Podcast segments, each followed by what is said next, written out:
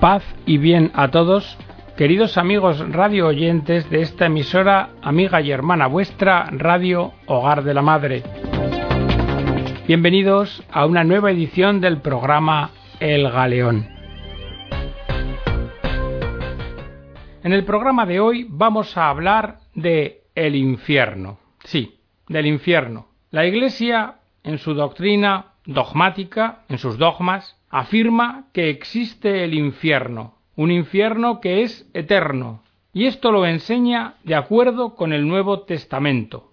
En muchas partes del Evangelio se menciona la condena de aquellos que no han aceptado a Jesús ni a sus enviados, o de aquellos que no creen, que no han creído en Jesús. Vamos a ver algunos de estos textos, de entre muchos que hay. El que no cree en el Hijo ya está juzgado. Nadie escapará al juicio de Dios, el cual juzgará las acciones secretas de los hombres. Todos hemos de comparecer ante el tribunal de Dios, y cada uno dará cuenta de sí. Jesús habla de un lugar de perdición, la gehenna, y afirma El que cree en el Hijo tiene la vida eterna. El que rehúsa creer en el Hijo no verá la vida, sino que está sobre él la ira de Dios. San Pablo, en su carta a los romanos, escribe Pues conforme a tu dureza y a la impenitencia de tu corazón, vas atesorándote ira para el día de la ira y de la revelación del justo juicio de Dios, que dará a cada uno según sus obras, a los que con perseverancia en el buen obrar buscan la gloria, el honor y la incorrupción la vida eterna. Pero a los contumaces rebeldes a la verdad, que obedecen a la injusticia, ira e indignación. Jesús nos habla de una senda que lleva a la perdición y otro camino que lleva a la vida. San Pablo se refiere a los enemigos de la cruz de Cristo, cuyo final será la perdición, así en los carta a los filipenses y reitera en la segunda carta a tesalonicenses que aquellos que no obedecen el Evangelio serán castigados a eterna ruina, lejos de la faz del Señor y de la gloria de su poder. En las parábolas del reino de Dios Jesús emplea la imagen del banquete, del cual algunos son excluidos, arrojados a las tinieblas exteriores, donde habrá llanto y crujir de dientes. Por último, dentro de los textos que hemos traído aquí a colación, pues Jesús dirá a quienes no han hecho obras de caridad, Apartaos de mí, malditos, al fuego eterno, preparado para el diablo y sus ángeles, e irán éstos al suplicio eterno, y los justos a la vida eterna. Es decir, el Nuevo Testamento afirma claramente que aquellos que se endurecen en el mal y se niegan a convertirse a Dios mediante el arrepentimiento de sus pecados y obedeciendo al Evangelio con fe y caridad, están destinados a la perdición eterna, a la condena de parte de Cristo, que es juez de vivos y muertos, a la exclusión del reino de Dios y la vida eterna. Y siendo esto así, que lo es, entonces, ¿qué es lo que pasa? Pues pasa que surge un problema que angustia a muchos cristianos. ¿Cómo conciliar la infinita bondad y misericordia de Dios con la existencia de un infierno eterno? O dicho de otra forma, si Dios es amor, amor infinito, ¿cómo puede condenar al sufrimiento eterno a seres humanos que precisamente ha creado por amor y por cuya salvación Cristo murió en la cruz? Pues el hombre piensa que no hay proporción entre los pecados de los hombres, por graves que sean, y un castigo eterno por los mismos. Por esto, para salvar que Dios es bueno y justo, muchos cristianos llegan a la conclusión de que hay que negar la existencia del infierno eterno, con lo cual van frontalmente contra la verdad que nos transmite la Iglesia. Entonces, ¿qué es lo que ocurre? Pues parece que es necesario aclarar algún punto no es tanto Dios quien condena al hombre al infierno, sino que es este mismo, el hombre, el que libremente se autocondena a la perdición eterna. no es tanto Dios el que impone al hombre un sufrimiento eterno, sino que es éste el que a sí mismo se lo inflige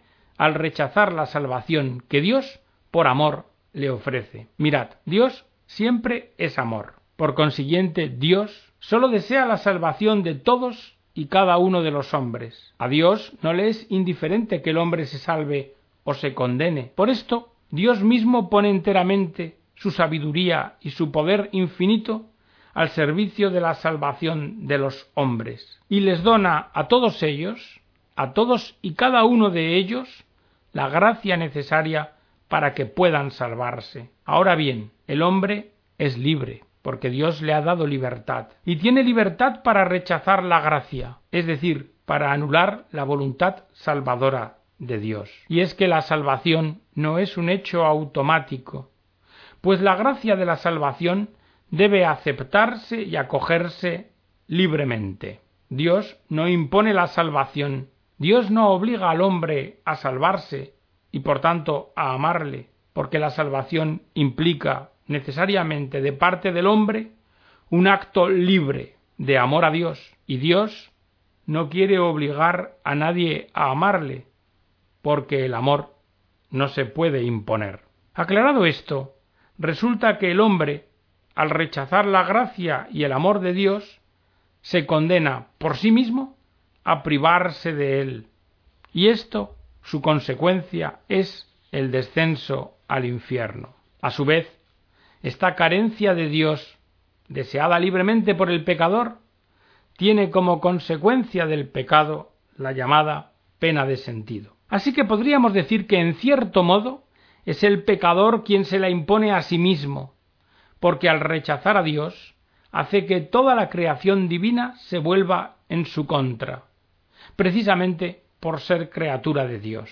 Algunos dirán, ¿y no podría Dios, en su infinito amor, constreñir al hombre, obligarle a evitar el infierno, dado que, pues como Dios lo conoce todo, en su presciencia, ya conocía de antemano el terrible destino hacia el cual cada hombre concreto se podría dirigir, pero claro, frente a esto hay que hacer dos puntualizaciones. La primera, que Dios no desea de ninguna manera que el ser humano se condene, y que pone enteramente en juego su omnipotencia para evitarlo, pero con un límite, porque Dios le ha donado al hombre la libertad, y por tanto, éste, el hombre, es quien elige libremente su destino, pues sólo una elección libre es digna del hombre. Es decir, Dios respeta la libertad humana, que es la expresión más elevada de la dignidad de la persona humana.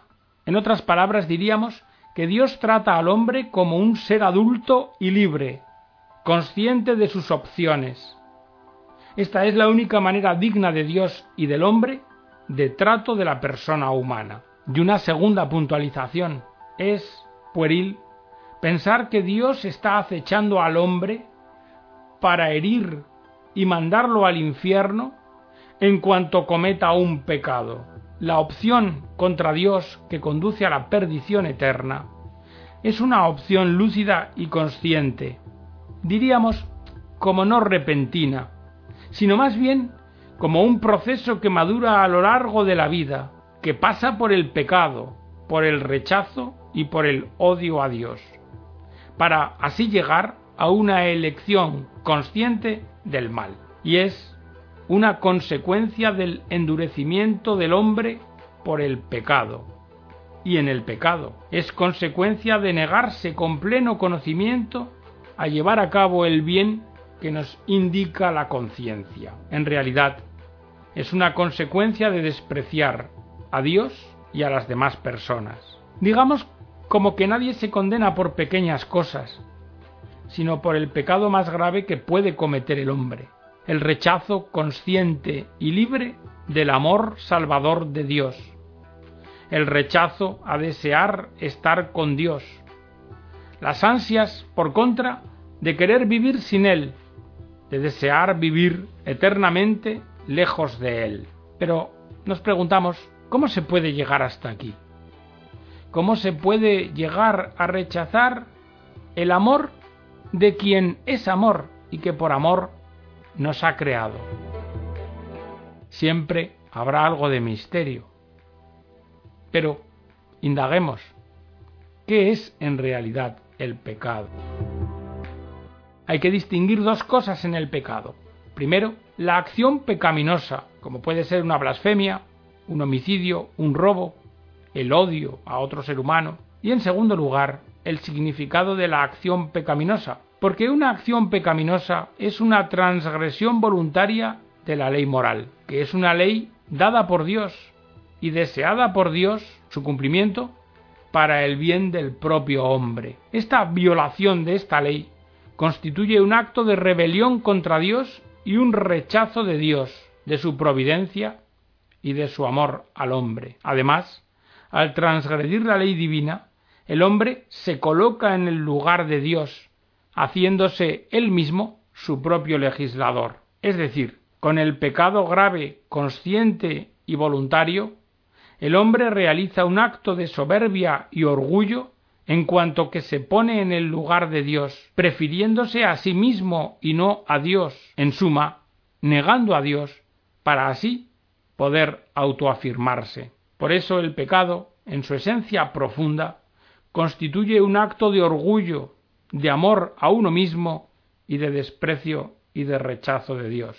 Y aquí viene lo importante, porque dado el carácter del pecado, el hombre no sólo lo comete, sino que permanece en él, por lo cual se convierte en un estado de pecado, además de haber sido un acto pecaminoso. Así el pecado se establece en la persona, se endurece en ella y de pecadora llega a ser pecado. El resultado de este endurecimiento en el pecado es que el hombre se cierra a Dios y ya no quiere permitir en sí la acción de la gracia, que por otra parte Dios hace que nunca le falte al pecador, a quien pacientemente espera para ver si llega la conversión. De esta suerte, el hombre queda en una especie de fijación del mal, o fijación en el mal, que en el momento de la muerte, cuando se decide su destino eterno, se convierte de manera casi natural en un rechazo a Dios. Este rechazo final, al que conduce el endurecimiento del pecado y no la aceptación de la gracia de Dios, es el pecado que determina definitivamente la condenación. Pero para nosotros, ¿cómo esto puede llegar a ocurrir? es un misterio, es el misterio de la libertad humana, una libertad que nos hace capaces de elegir a Dios y que nos hace capaces de rechazarlo, que nos hace capaces de elegir a Dios como fuente de propia felicidad, aceptarlo, lo que implica un gesto de humildad, pero orgullosamente también nos hace capaces de rechazarlo, de entender que la felicidad depende sólo de nosotros mismos. Por eso, la aceptación de la gracia de la salvación significa depender de Dios para alcanzar la propia felicidad. Aquí se manifiesta con toda su fuerza la grandeza de la libertad humana, porque en ella se juega el destino eterno del hombre. En verdad, el hombre es grande por cuanto que puede elegir libremente a Dios o rechazarlo. No, no significa esto que el rechazo de Dios sea un acto de grandeza, pues cuando el hombre procede así, obra mal y se condena a la infelicidad eterna. Pero esta posibilidad real muestra la grandeza de elegir a Dios libremente. Cuando el hombre elige libremente a Dios, bajo el impulso de la gracia, cuando el hombre acepta el don de la salvación, está mostrando que sólo Dios es grande y que sólo Dios merece ser elegido por sus criaturas y reconocido por ellas como el único ser capaz de hacerlas eternamente felices. La aceptación de Dios, que es la salvación del hombre, se convierte así en el reconocimiento de la gloria única de Dios y por tanto en un acto de alabanza a la infinita misericordia y al infinito amor de Dios.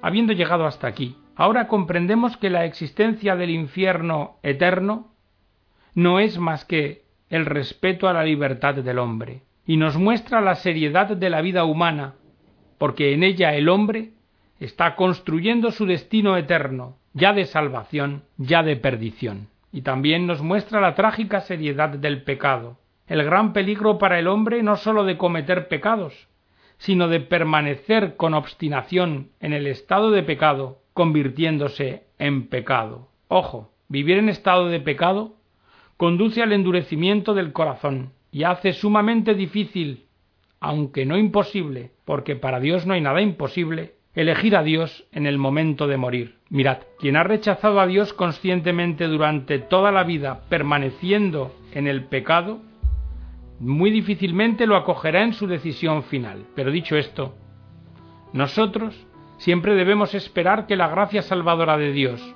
que ama infinitamente a sus criaturas, pueda prevalecer sobre la resistencia obstinada del hombre.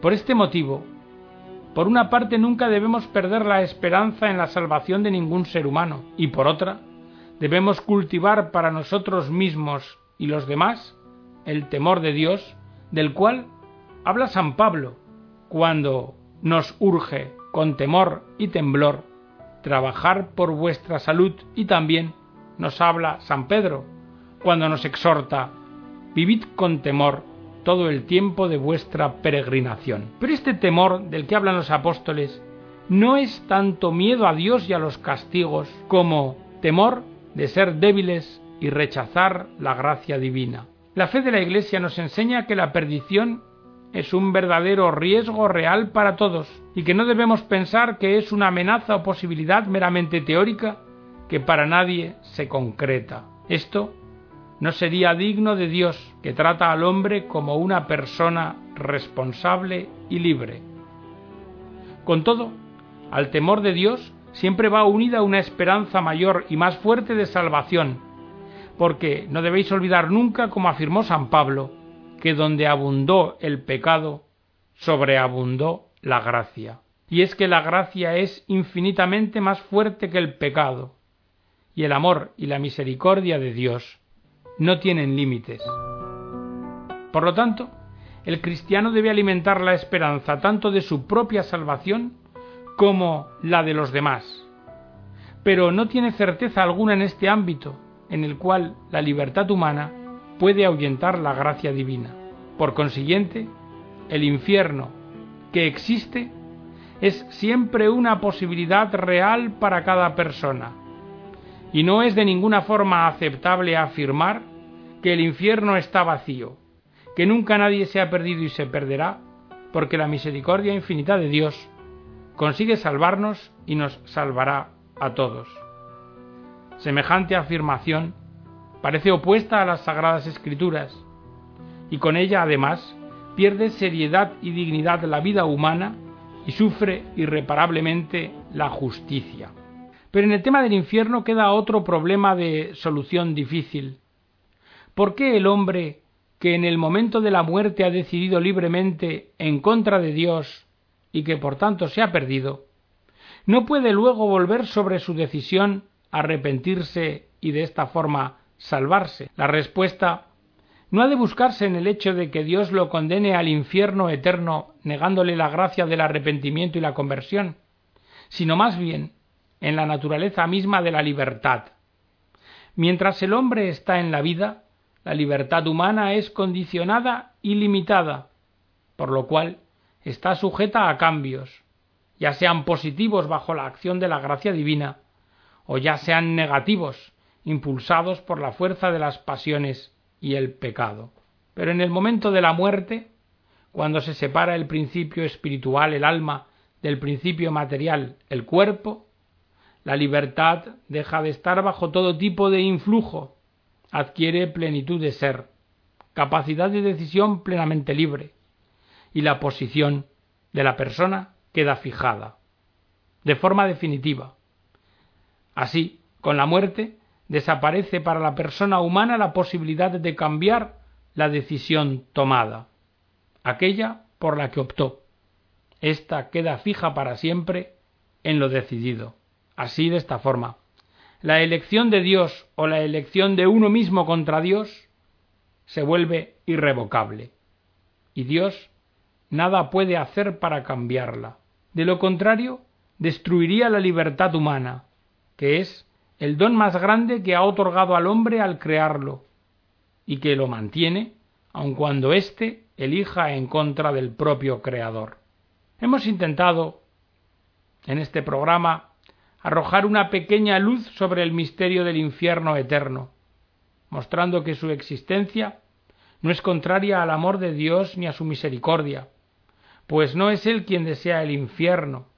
Dios quiere que todos los hombres se salven, sino que es el hombre, con su libertad mal empleada, quien contra la voluntad divina ha elegido libremente el rechazo a Dios, ha elegido libremente el infierno. Por esto, que el infierno exista, no tiene nada que ver con ninguna pretendida perversidad del buen Dios, que en absoluto es injusto ni vengativo. Que el infierno exista, más bien se debe al hombre, quien ya lo crea en este mundo, con las guerras, la corrupción, la destrucción de vidas, de bienes, la opresión de los pobres, la venta de drogas, la explotación de los demás, y quien lo crea también en la otra vida con el rechazo definitivo a Dios. Y así como Dios, que envió al mundo a Jesús, su Hijo único, para que todos los hombres se pudieran salvar creyendo en Él, no desea en absoluto el infierno, tampoco la Iglesia lo desea. La Iglesia, a lo largo de su historia, ha predicado, es cierto, sobre el infierno, con el fin de apartar a los hombres de la perdición eterna. Quizás a veces lo ha hecho insistiendo demasiado en el temor al infierno y ha desequilibrado el anuncio evangélico, que esencialmente es el mensaje de amor de Dios a los hombres y su voluntad de que todos se salven. Pero quizás también hoy se haya caído en el otro extremo desequilibrando todo ya que parece que en las prédicas y en las catequesis casi no se habla del infierno, y este silencio puede ser en perjuicio del pueblo cristiano y de la verdad, ya que así no se está considerando la posibilidad real y tremenda de perderse por toda la eternidad. Y de esta forma, tampoco se afronta la necesidad urgente de decidirse por Jesucristo y de vivir en conformidad con el Evangelio. El mensaje cristiano es un mensaje de esperanza, alegría y confianza en el amor infinito de Dios Padre y Cristo Salvador. Pero no debemos olvidar que el hombre es débil, frágil, pecador, y que siempre necesita ser llamado a la conversión. Arrepentíos y creed en el Evangelio. Sí, esta fue la primera palabra de Jesús, pero también la más decisiva. Y la Iglesia debe repetirla sin cansancio para apartar a los hombres del peligro de la perdición eterna. Arrepentíos y creed en el Evangelio. Y hasta aquí, queridos amigos, la edición del programa de hoy, que esperamos haya servido para vuestra edificación. Os emplazo a la próxima edición del programa y hasta entonces os deseo la bendición de Dios para todos y vuestras familias.